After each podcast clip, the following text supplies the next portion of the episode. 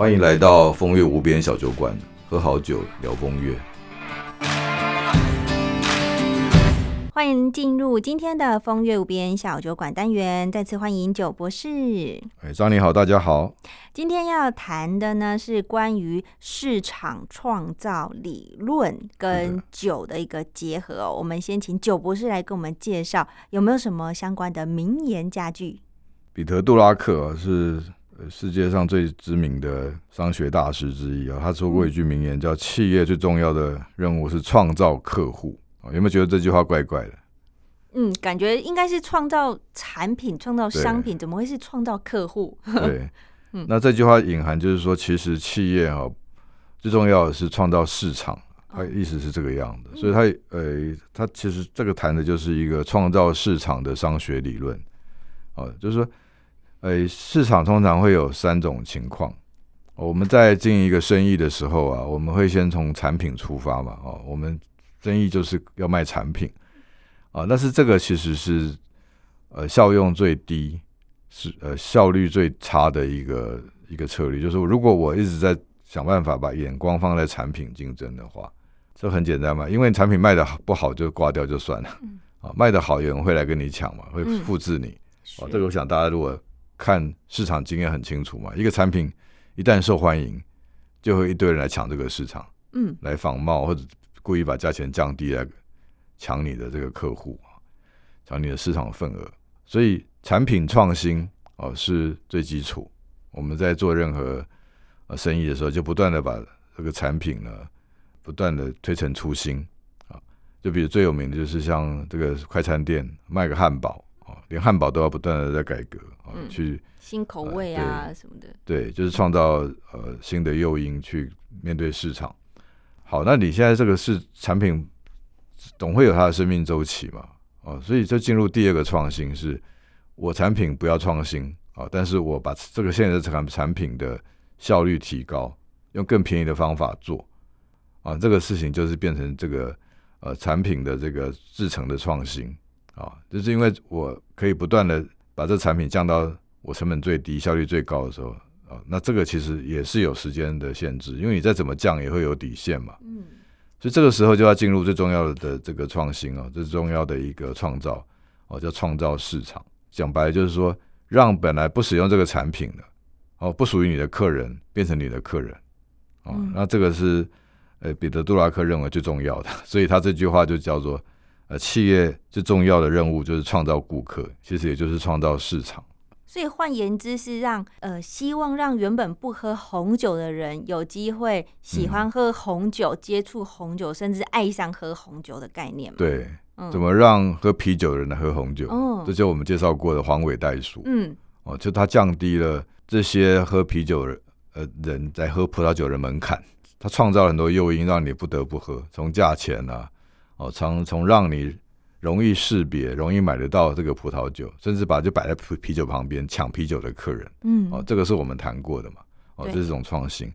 但是有另一种创新就很特别，就洞察到喝葡萄酒人一个我们想象不到的需求。什么样的需求？叫做颜值吧，哎，包装嘛，颜颜色的 颜嘛，哦，就质感，这个是应该大家都知道，这个就是价值的值啊，就是长相漂不漂亮。哦，我们讲说这个。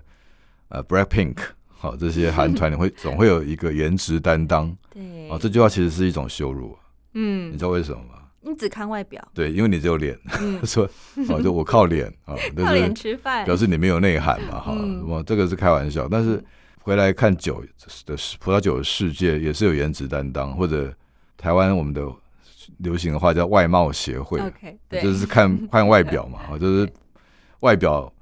呃，要过关嘛，这个界面好看才才才能够后面才走走得下去嘛。就像人，如果第一眼就看不顺眼，或者呃这个颜值不好，啊你可能就不会想知道它的内涵了。哦，那葡萄酒的世界也有一个国家的葡萄酒啊，是颜值特别强调的。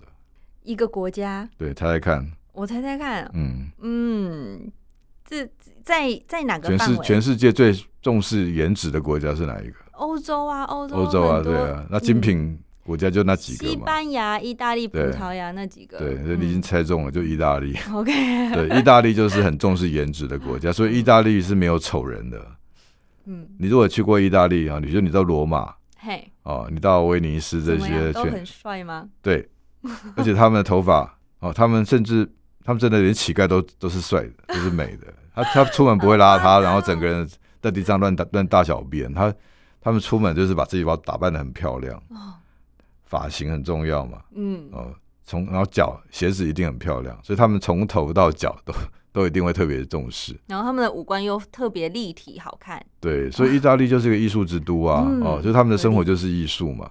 嗯那他怎么可以容许喝酒这个瓶子不漂亮呢？所以意大利的酒瓶是全世界最漂亮的怎么漂亮法？因为啊、其他欧洲的国家，他们的包装其实也很有他们品牌的一个特别之处。嗯像之前有介绍过的嘛，有那种皇冠或者是裙摆的那种特别形状。那意大利的呢？呃，这样说好了，他把酒瓶当艺术品，这厉害是在于说，呃，他不因为艺术品我们通常是做一两个，顶多几十个哦。嗯，你看他一瓶酒可能要上上万瓶啊，那这就是一个工艺怎么克服生产的挑战的一个一个作品。就说你你把一瓶葡萄酒当成一个小雕塑，你现在上网 Google 说意大利的酒，你会看看到很多这种特别的造型，叹为观止的。就你会觉得说，他怎么会这样设计一瓶葡萄酒的酒瓶？它根本是艺术品。哦我举例讲，你看过葡萄酒上面有葡萄酒梗吗？